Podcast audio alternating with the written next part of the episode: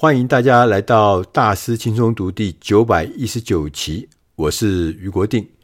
我们大家常常会听到一个概念，就是说，觉得这个时间管理非常重要。那面对时间管理的时候，我们大家都有一个困境，那就是每个人一天二十四小时都一样的。但是对很多的人来讲，尤其是对一些创业者来说啊，我们总是觉得时间不够。为什么呢？因为创业者说我要做的事情百废待举，要做好多好多的事情。而对一个高阶主管来讲，也是要做的事情多得不得了，所以觉得二十四小时根本不够用。那今天我们要来讲一个概念，这概念就是说我们要买回你的时间。这个书呢，就告诉我们说，你每天就是二十四小时。但是你可不可以买回你自己的时间，让你的二十四小时的分配可以变得去做一些更重要的事情？就是说，你把这些工作比较不重要、比较重复的、比较次要的工作，可不可以请别人来帮你代劳，让你能够空出多一点的自由时间，能够重新的分配在你觉得重要的、有价值的地方？那今天这本书，它的英文名字就叫做。Buy back your time，那我们翻译成买回你的时间。今天这本书的作者呢，是一位连续的创业家，名字叫做丹马特尔 （Dan Martell）。那个马特尔先生呢，他自己是一位早期就加入这个所谓投资人呢，创投这个行业，担任天使投资人。同时他自己呢，也是一位连续的创业家。除了担任这两个角色之外，他也是一位商管教练。他自己呢，创办那个 SaaS 的一个学院，这个学院呢是专门去培训那些软体公司创办人的一个培训单位。他担任创办人，也担任执行长。那他自己呢，呃，在十年之内，他创办了三家科技公司，而且这三家公司呢，分别都被其他的更大的公司呢收购。所以，他是一个很成功而且很杰出的一个连续创业家。在这本书呢，一开始的时候呢，作者呢就明白的点出来，他说，几乎所有的创业家都是呢以一种说自己动手做的心态开始来展开他的创业，所以呢，他觉得说，我要让我自己的企业继续的发展，持续的发展，而且持续的繁荣扩大，所以呢，花了大部分的时间。但作者就说，你如果要让自己的企业，持续发展、持续繁荣的话，你必须要去思考，必须要去练习。在有些时候呢，我们要开始买回你的时间，也就是说，我们必须雇人、雇其他的人来从事一些常态性的工作、重复性的工作。这样子呢，我们就可以摆脱那个束缚，重获自由，重新享受我们自己的工作，同时呢，建立更辉煌的事业。所以这本书呢。他就告诉我们如何运用买回的原则，让我们自己呢能够更关注在价值高而且充满活力的工作。有些事情就请别人来做。买回原则的根本信念呢是不要强调是不要不要为发展你的业务而雇人，雇人呢是要为了买回你的时间。因为我们常常会犯错，我们就是雇很多人来推展业务啦。他说不是。是雇人来买回你的时间。当我们开始啊雇别的人来做一些我自己不喜欢的事情的时候呢，我们才会有更多的时间去做自己喜欢的事情。而这些你喜欢的事情，通常都是价值最高的任务。所以，我们越是做自己喜欢的事情，我们的能量就会上升，我们的业务呢，自然。业绩也就会成长。书中呢，除了提出买回的原则之外呢，还介绍了一些工具来协助我们如何辨别什么是低价值的任务，同时呢，认识如何委派这些任务给别人，让自己呢专注在一些高价值的任务。他说，我们要理解跟应用买回原则，我们必须要第一个叫重新思考。你是如何在工作中花费自己的时间？因为我们看到大多数公司的创办人都有一种非常强烈的那个使命感啊，强烈的完成任务的心态。他们认为我做的越多，业务就会越有效，我的发展就会越快。我必须确定的是工作的优先次序，啊，他就说反正多做，然后我就排一个工作次序。我们在做很多时间管理的时候都讲啊，他说你最重要的事情是要把工作的优先次序排好，但作者就认为不是，不一定是这样。作者呢还特别点出来，呃，很多的这个创业家、创办人啊，他们认为呢，雇佣或者是培训或是引进新的人才，花花太多的时间，花太多的精力，甚至花很多的金钱，所以呢。要把事情做好，做最好的就是自己动手亲自来做啊，自己才牢靠，自己能力才强。这个在刚刚开始的时候呢是可行的，但是呢这种心态是不可以呢无限期的持续下去，因为这个持续下去之后会导致创办人身心各方面都感到疲惫不堪，最后创办人呢都会碰到一个痛苦点。他们就甚至于开始憎恨他们的企业，因为这个企业给带来的都是苦难，都是痛苦啊！因为这个工作对他的健康、对他的友谊、对他的家人，他们彼此之间的关系都造成了伤害。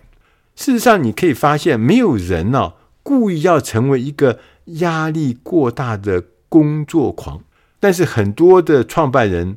却意外的就陷到了这样子的困境里面。所以要解决这样子的困境，有一个解药。作者说，这个解药就是使用买回循环。他说，第一个，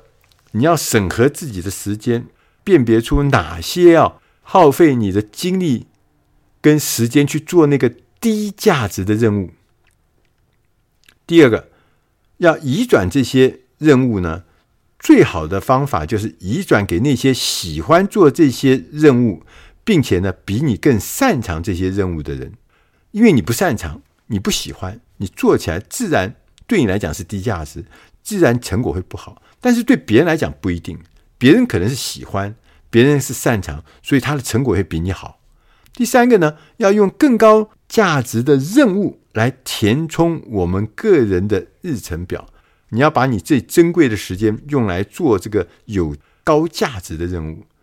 第四个呢，他说要重复这个过程，直到我们的日子充满了高价值的目标任务。他就举了一个例子，就大家不知道记不记得有一个很有名的小说家，这小说家写了很多有名的这个小说，譬如说《猎杀红色十月号》《爱国者游戏》，这都后来都拍成电影，都很畅销的。那这个作者呢，叫做汤姆·克兰西。克兰西呢是被誉为是一个非常多产的作家。那他的工作方法是说，他把故事概念化，就讲故事，把概念化，讲这个大纲，讲这个结构，然后呢，雇佣作家，然后呢，来帮他把这个故事概念变成一部一部的畅销书，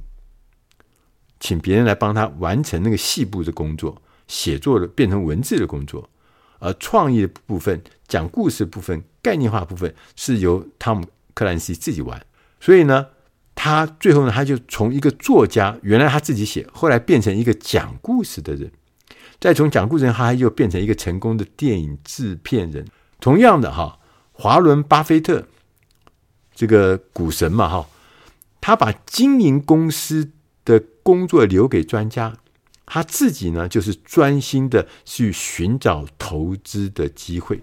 那同时，大家也记得有一位非常有名的艺术家，叫做安迪沃霍。那他的工作方法呢，是组成了一个由助手组成的团队。这个安迪沃霍呢，就是主要就提供设计跟创意方面的指导。那这些助手形成的团队呢，就负责包含这个制作啦、物料采购啦、装配啦、包装后面这些工作，全部由这些助手团队做完。所以呢，大家知道这个这个 Andy 的作品啊，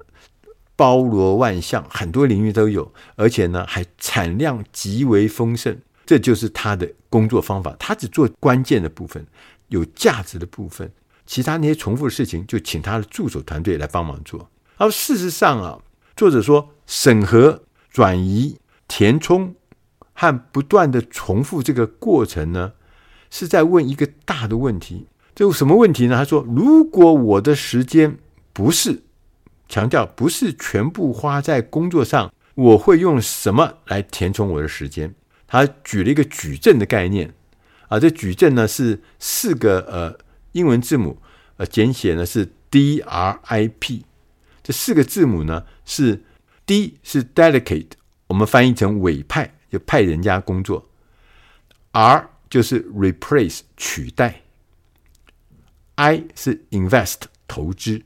；P 是 produce 生产。这个矩阵啊，它的横轴横轴是让你振奋的程度。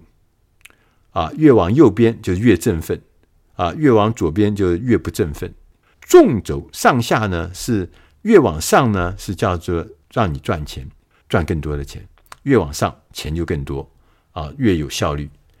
那我们先讲一下这四个象限的这个意义是什么？他说，第一个啊，叫做 delegate，就是委派任务，就是指那些耗费我们精力的琐碎任务呢。比如像有一些什么行政的工作啦，开开发票啦，安排行程啦，回复电子邮件这些事情呢，就叫委派的任务。另外一种叫 replace 的任务，replace 的任务呢，是指那些能够让你赚到钱，但是会消耗你的精力，包括呢人员招募喽、销售喽、行销喽、管理你的团队啦，这会让你赚到钱，但是呢，它会消耗体力。那另外呢，I invest 就投资，投资呢是我们翻译成叫投资任务，投资任务，投资任务特征就是赚不到钱，但是会让人开心，会让人振奋。那所以在振奋那个象限里面，它是比较往右边的，它可能包含了书写啦，刚我们讲作家写文字这个部分，在会议上面发言啦，或者是 podcast 的采访啦。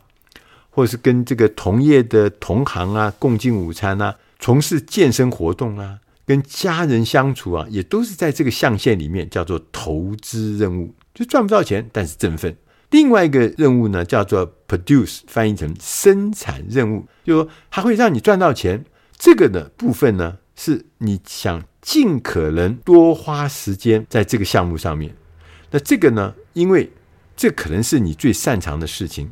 这也可能是你不想要雇佣别人来帮你做，因为这些事情都是你喜欢做的事情。而我们刚刚讲的那个循环呢，就是审核、移转、填充和不断的重复，那个所谓的循环呢，它这整个的过程就是要让我们找出委派任务和取代任务这两个任务呢，我们必须要雇别人来处理，把这个时间呢腾出来，把它买回来，买回这个时间。那我们把大部分的时间花在投资任务和理想的生产任务。刚刚讲到，投资任务是赚不到钱，但是会让你振奋；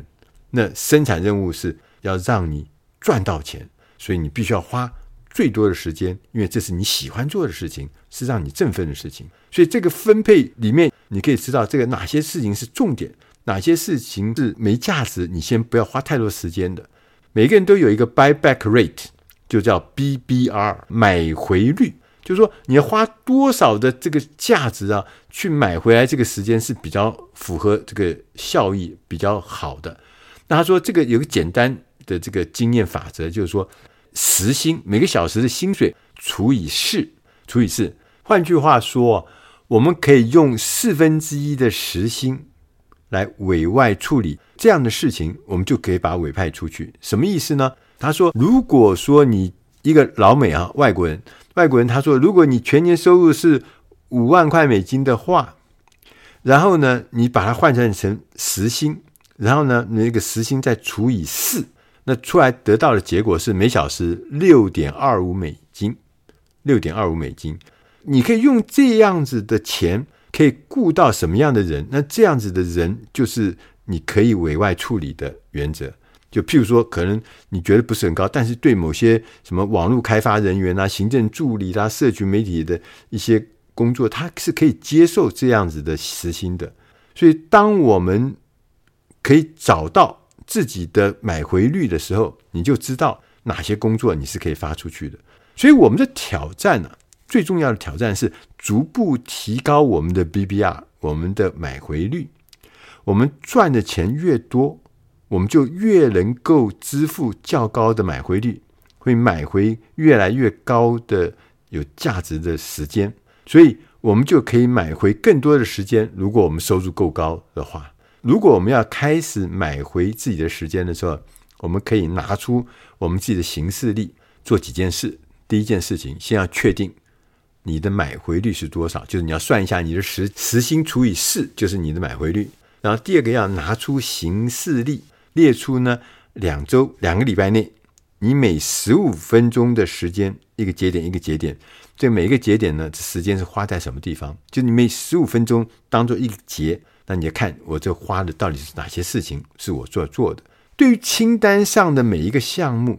用一到四个钱币的符号标注这些任务的价值高跟低。接着呢，我们就用绿色的荧光笔呢标出你自己喜欢做的任务，用红色的荧光笔呢标出让你觉得很费力的任务。接着呢，我们就可以开始认真看看，从委派任务开始，我们可以买回多少时间？因为你刚从分类，同时你也知道这个价值的高低嘛，一个钱币到四个钱币，或者说是喜欢不喜欢，你自然就知道什么东西是可以委派出去的。同时，我们要寻找明显的重复性的工作，问我自己是不是可以完全从我的行事历中删除这项任务。我们也看看是否可以请团队的某一个人来接管这项任务，或者利用我们的买回率。支付别人来执行这些重复性的工作，也许一个自由工作者，或是一个虚拟的助理，或者一个正在寻找经验的实习生，你也可以选择付给别人的加班费来做这件事情。刚刚我们也谈到取代任务，就是 replace 这个取代任务。他说取代任务是是可以让你赚到钱的任务，同时呢，你同样可以在这个。象限里面呢，买回你的时间，就虽然是可以赚到钱，但是不一定要你自己去执行。刚刚我们前面讲的那个艺术家，那个 Andy Warhol，他就是建立了一条艺术生产线。生产线在他的职业生涯里面，他竟然就创造生产了。他只生产最前面的创意的部分，后面把它变成一个个作品的事情，由他的助理们、由他的这个团队们来做。所以他竟然一生呢、啊，他做了八万五千件的艺术品，简直不可思议嘛，对不对？八万五千件呢，所以说你可以知道，他就是用取代任务的概念，让别人来帮助他，让别人能够来帮助他做一些他不必去亲自执行，但是又可以帮他赚钱的一些工作。同样的，我们可以使用类似于十、八十、十的模式。我们只做最初的百分之十，我的团队来执行中间百分之八十。最后呢，你再回过头来做这个画龙点睛的收尾工作，百分之十。所以就十、八十、十这样的分配也是蛮好的。当我们移转自己不喜欢做的事情，并且呢，承担了更多自己喜欢的，或者会让自己赚更多钱的事情的时候呢，我们立刻会增加自己的收入，同时呢，会卸下更多你不喜欢或不擅长的事情。随着时间过去呢，我们不断的把自己的时间呢推向象限的右边，也就是我们要把大部分的时间花在投资任务跟理想的生产任务上面。作者还提醒我们了，时间是一种货币，它会允许我们购买我们自己喜欢或讨厌的东西的一种工具。如果我们总是啊购买更多你无法忍受的工作，那么你就会建立起一个痛苦的企业，因为充满了无法忍受、讨厌的东西嘛。但是如果说我们经常考虑用额外的钱来买回，自己的时间，你就会发展出一个自己喜欢的公司，而不是一个想要逃离的公司。我们要达到这个事业下一个阶段的秘诀啊，就是把时间花在以下的任务。作者特别讲了，他说：第一个，你擅长的，我们一再讲要做擅长的事情；第二个，你真正喜欢的，我们也一再强调真正喜欢；和第三个，就是要为。你自己的企业增加最高价值的，那这些任务呢，很可能有两个或者三个任务是符合我们刚刚的描述：擅长的、喜欢的、增加高价值的。那其他的任务啊，其实都是在减缓我们的成长，甚至呢会吞噬我们的生命。我们应该呢把它从我们的日历中清除掉，应该由别人来处理你目前百分之九十五的工作，这样子我们才能够把自己人带回重要的事情。不要雇佣别人来发展你的事业，要雇佣人是为了买回你的时间。让你从那个繁琐的事情抽身而出，让你可以去做更高价值、你喜欢的事情。以上的内容是出自《大师轻松读》第九百一十九期《买回你的时间》（Buy Back Your Time）。我读了以后，我觉得非常的有意思。我们常常搞错我们的真正的时间分配的这个原则。我在这里得到了很多，分享给大家，希望你会喜欢。也能帮助到你在日常生活、在职场上的工作，或是生活中的一些时间上的安排，让你能够走向更快乐、更幸福的未来。我是俞国定，以上是《大师金融读》第九百一十九期《买回你的时间》，谢谢大家收听，我们下集再会。